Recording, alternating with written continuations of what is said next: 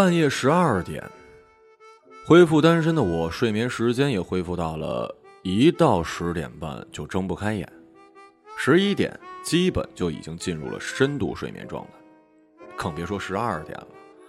我正与周公他儿子还有一步之遥呢，被电话吵醒了。我操！下雪了，起来嗨呀！我看了一眼时间，十二点。二十九，你他妈几辈子没见过雪了，激动成这样。他继续说：“我爸刚刚遭抢劫了，还好没损失。我们准备下楼修理他，结果跑了。”听到这消息，我猛然一惊，继续问：“啊，难道你爸跟你一样出门不带钱包啊？”你滚！人家抢手机。哦，你爸用六 S Plus。还好跑了，不然为了一华为没成功挨顿揍，忒亏了。听见下雪的声音了吗？你们老师没告诉你雪花落地无声啊？快睡觉，明天起来帮我堆一雪人。雨夹雪太冷了，我不去。最讨厌雨夹雪了，总觉得那么冷都挨过来了，最后发现雨停了，雪也停了。最后一片雪影子都没留下，就一滩水，总觉得忒亏了。我也这样想。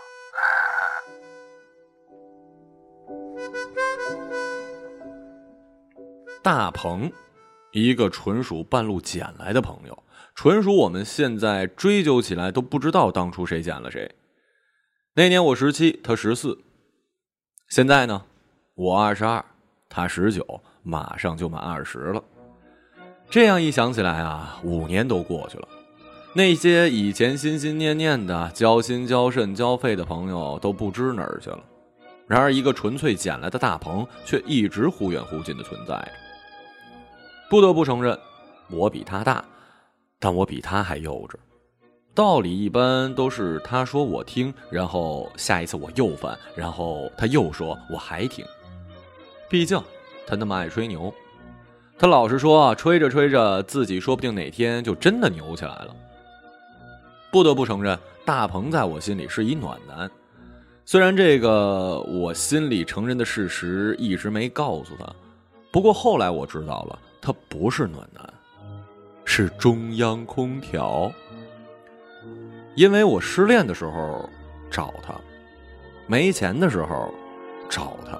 我任性出走，独自在异乡品尽种种的孤单，终于耐不住的时候，还是找他。虽然他也是一穷逼，但是是一爱吹牛的穷逼。认识大鹏的时候，我在家长眼里就是乖乖女，老师眼里的好学生，充其量也就是一个一直在努力飞的笨鸟。当然了，这也不是说我认识他以后就不是乖乖女、好学生了。认识了大鹏，让我看到了另一个世界。嘿，说这句话来形容周大鹏啊，有点文艺的夸张了。改一下啊，呃，让我这个乖乖女认识到了小混混的世界。十四岁，初二，回想一下我在干嘛呢？拿着第一名的好成绩，当着班里的班干部，任劳任怨，积极参加各种演讲比赛、作文比赛，立志考一好高中，然后考一好大学，前途一片都在励志声之中。而十四岁的周大鹏，抽烟打架无一例外，当然了，还得有早恋。对，就是早恋。当时他打着隔壁班某个小姑娘的主意，早上不辞劳苦的早起半小时，提前在女孩家门口小区蹲点，装偶遇；晚上放学以百米冲刺的速度跑到必经的楼道口装偶遇。最有心机的是，生活费月给月光，日给日光的他，竟然存了一个月的钱，细心策划着即将到来会让他倾家荡产的告白。当着女孩班里人的面定制的戒指，定送的玫瑰，我真不知道他这一个月存了多少钱。不过是十四岁的女生，没见过世面，谁不爱这种霸道总裁爱上我的情节？虽然大鹏充其量也就是一霸道乞丐，租了一套西装装装总裁，对于他这个行为，他自己都忘了。但是我还记得，由衷的觉得那是他干过最牛逼的一件事儿。是在下输了。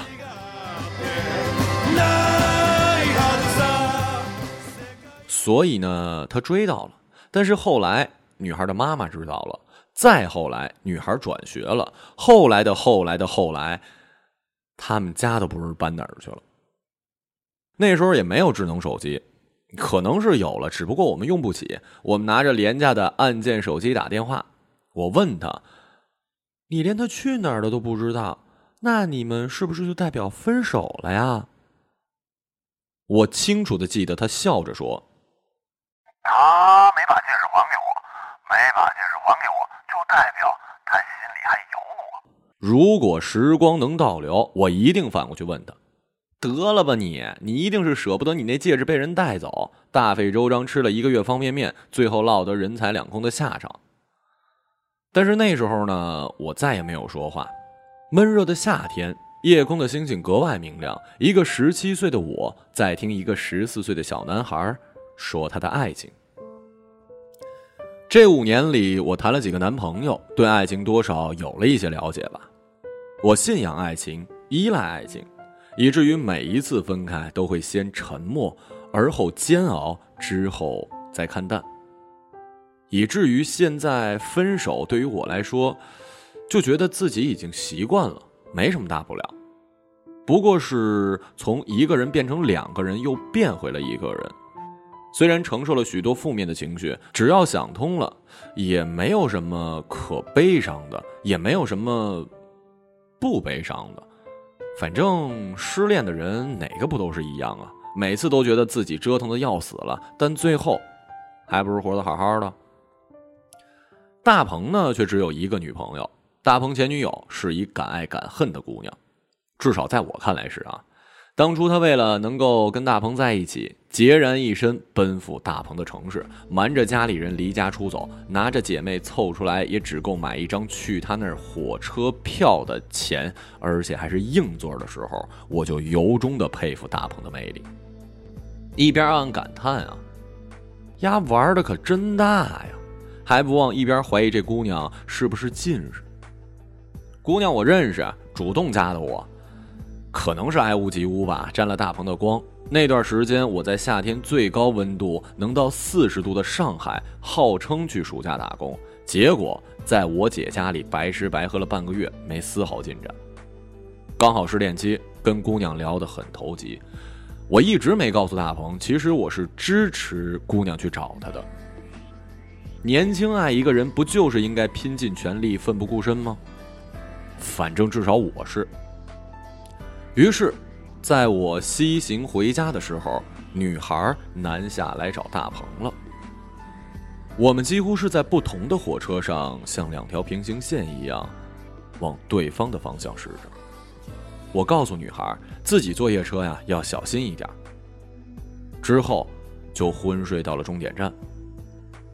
女孩到了，住进他们家，他爸妈没多问，自己儿子的德行应该都有底。也都对女孩很好，女孩和他还有他的家人相处的很融洽。那一年我二十岁，大鹏和女孩都十七岁。现在感慨，我操，真疯狂！我的十七岁，初恋还没开始呢。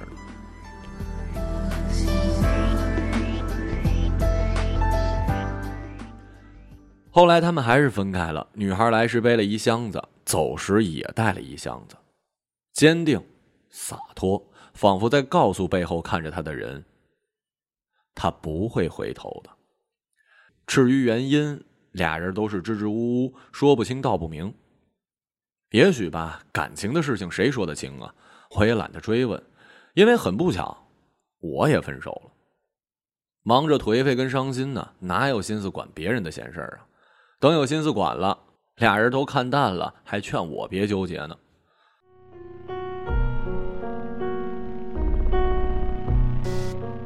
他们分开了，两个当事人都释怀了，只有我这个见证者，至今想起来还是没法接受。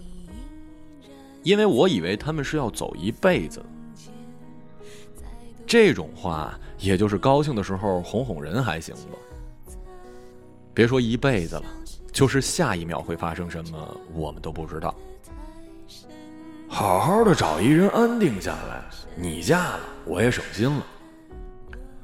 大鹏对我说：“我笑了笑，说我可是有着大片大片草原的人，无奈遇不上一匹好马。”所以我也只能看着别人怎么来，然后再怎么离开了。但是这一次，我不知道还有没有力气去等到下一匹马的到来，也不知道是不是一匹好马，只知道我的草原被烧了，我自己点的火。十四岁到十九岁，十七岁到二十二岁。经历了很多，承受了很多，改变了很多。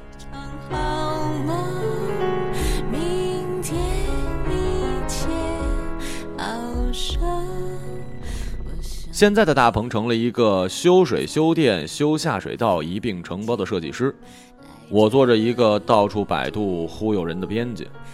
我问他：“你对以后有什么打算？”他那边没声了。我知道。把我吵醒的他，自己睡着了。以后很远，也很近，路都是一步一个脚印走的，我们也只能走一步看一步。尽管现在迈出的每一步都是挺沉重的，但是我们都得上路啊！不管明天是晴转多云还是雨夹雪，我们都要走好自己的路。愿未来我们。都能安好。